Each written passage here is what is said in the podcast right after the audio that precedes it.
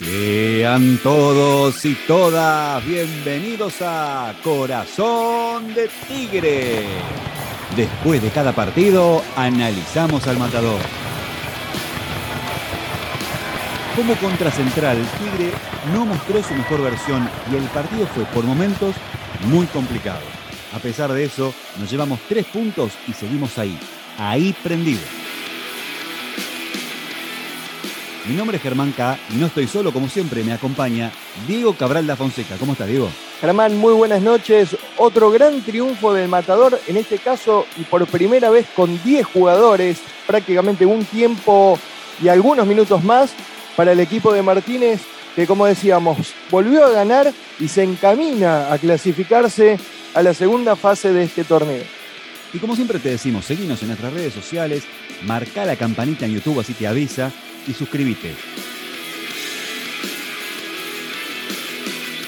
Y ahora lo que venimos, el análisis de este Tigre 2, Huracán 1.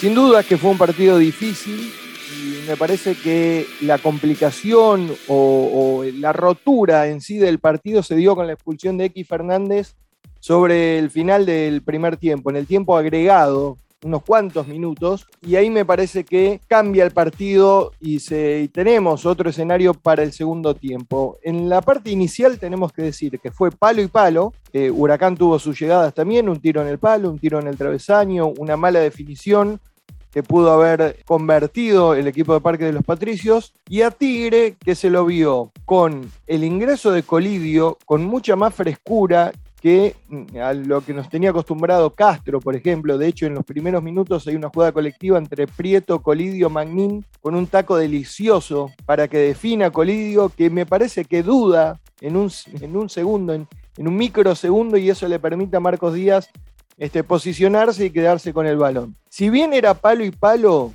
Tigre también tuvo sus chances. Tenemos el penal, tenemos un tiro de Prieto que pega en el travesaño, y en líneas generales, eh, si medimos, me parece, en calidad de juego, era mejor Tigre. Tenía otro nivel, otra jerarquía a la hora de elaborar juego en sí, más que Huracán, que a lo que apuntaba era quizás a explotar algo que marcamos siempre y que decimos ya dejamos de ver como un error, sino como, una, como un desafío de cubrir como sea la espalda de Blondel.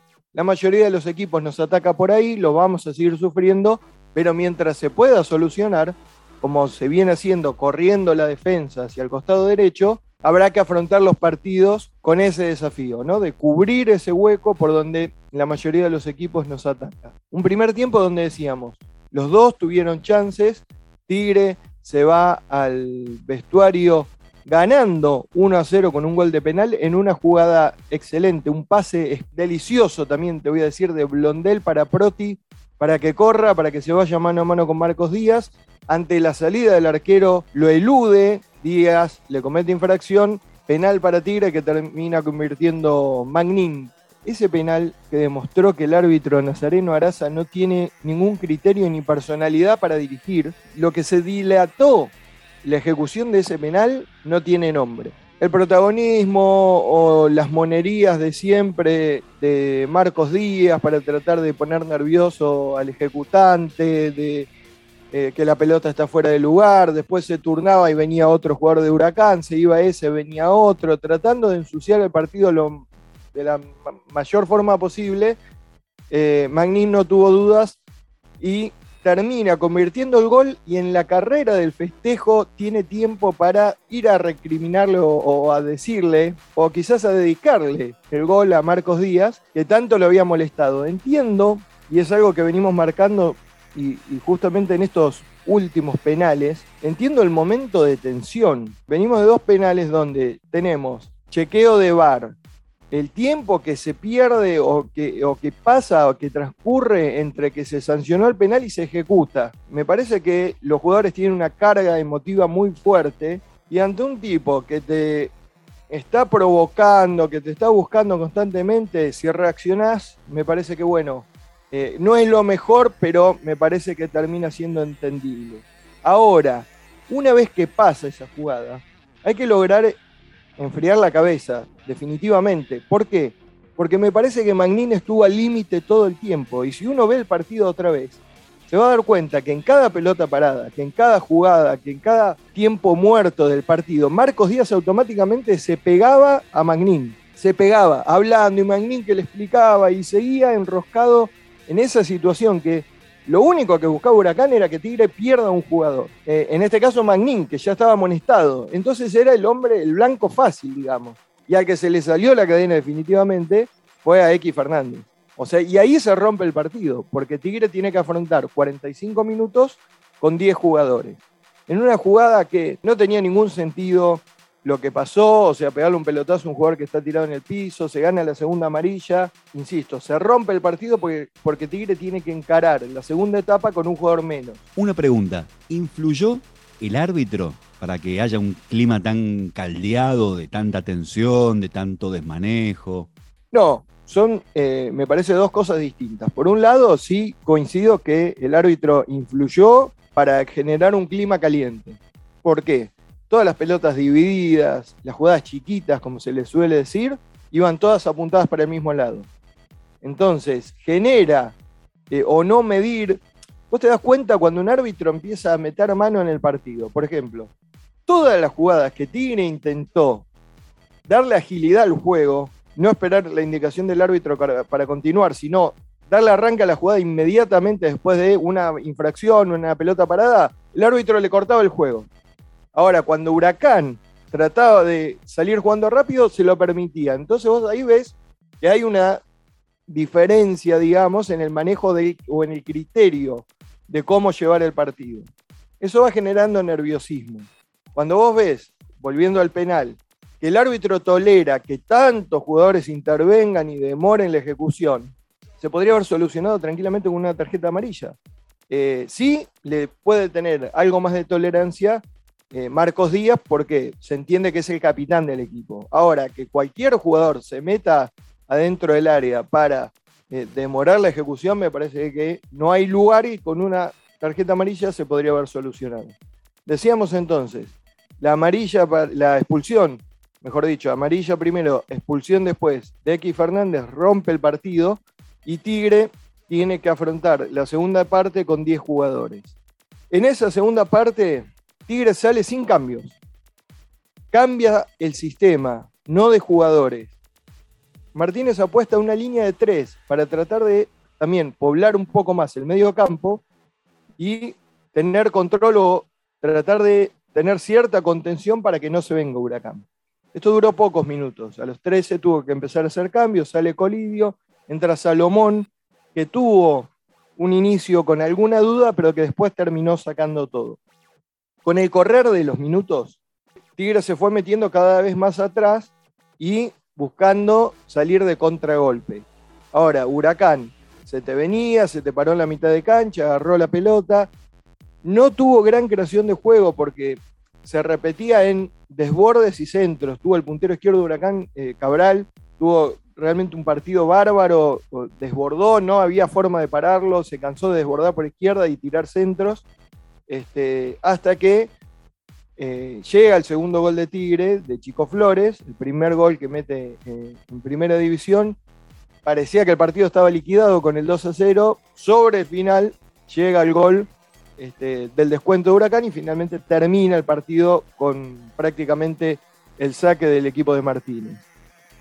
Un partido sumamente trabajado, que cambió totalmente con la expulsión y que Tigre vuelve a demostrar varias cosas. Primero, superar la adversidad, encontrarse en inferioridad de condiciones al tener un jugador menos. Y vuelve a marcar, hoy me comentaban algo, me decían, la suerte de campeón me, marcaron, o sea, eh, vuelve a marcar un jugador que ingresa, en este caso Flores. En la formación inicial nos enterábamos que Retegui no iba a poder jugar por una lesión que lo va a dejar fuera de las canchas 21 días.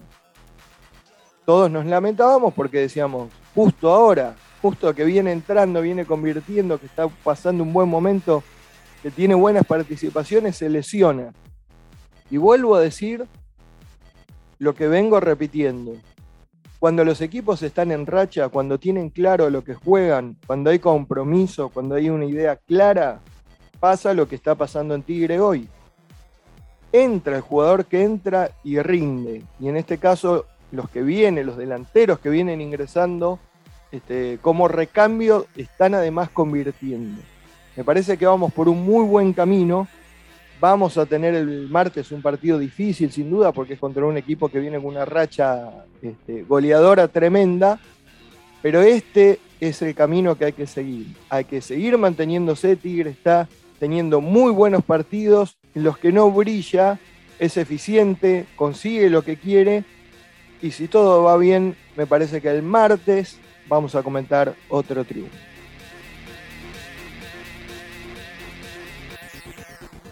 Y ahora vamos con el podio, los que son los tres mejores según Corazón de Tigre. Puesto número 3 es para...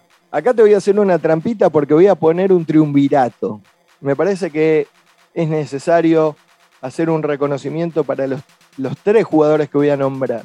El primero de los tres va a ser Gonzalo Marinelli. Que si bien lo noté con algunas dudas en las salidas en los centros, eh, tuvo algunas intervenciones clave, eh, tapadas abajo de los tres palos, en los mano a mano, que fueron fundamentales para mantener el arco en cero hasta prácticamente el tiempo adicionado. Y después me voy a quedar con los dos goleadores también. Los dos goleadores porque fue uno para abrir el partido y el otro para cerrarlo. Si bien tuvieron quizás poca participación, pero cumplen con la función que tienen asignada, que es la de hacer goles. Y ahora el puesto número 2. El puesto número 2 va a ser nuevamente en el podio Víctor Cabrera.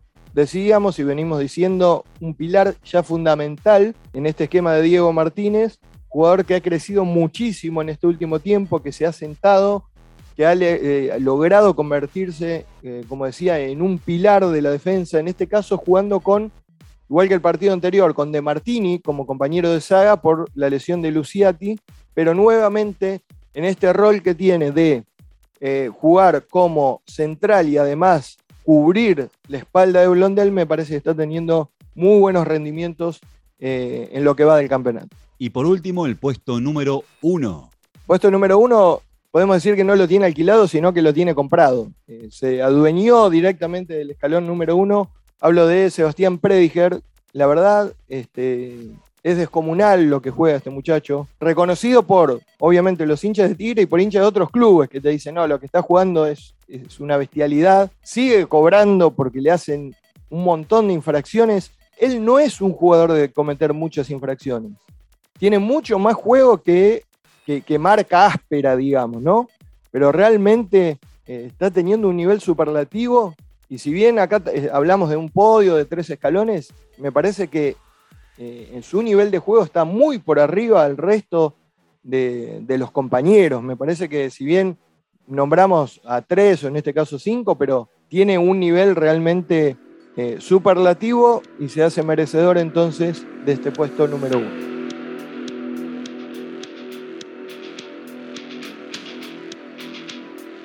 Y llegamos así al final de Corazón de Tigre, un nuevo episodio.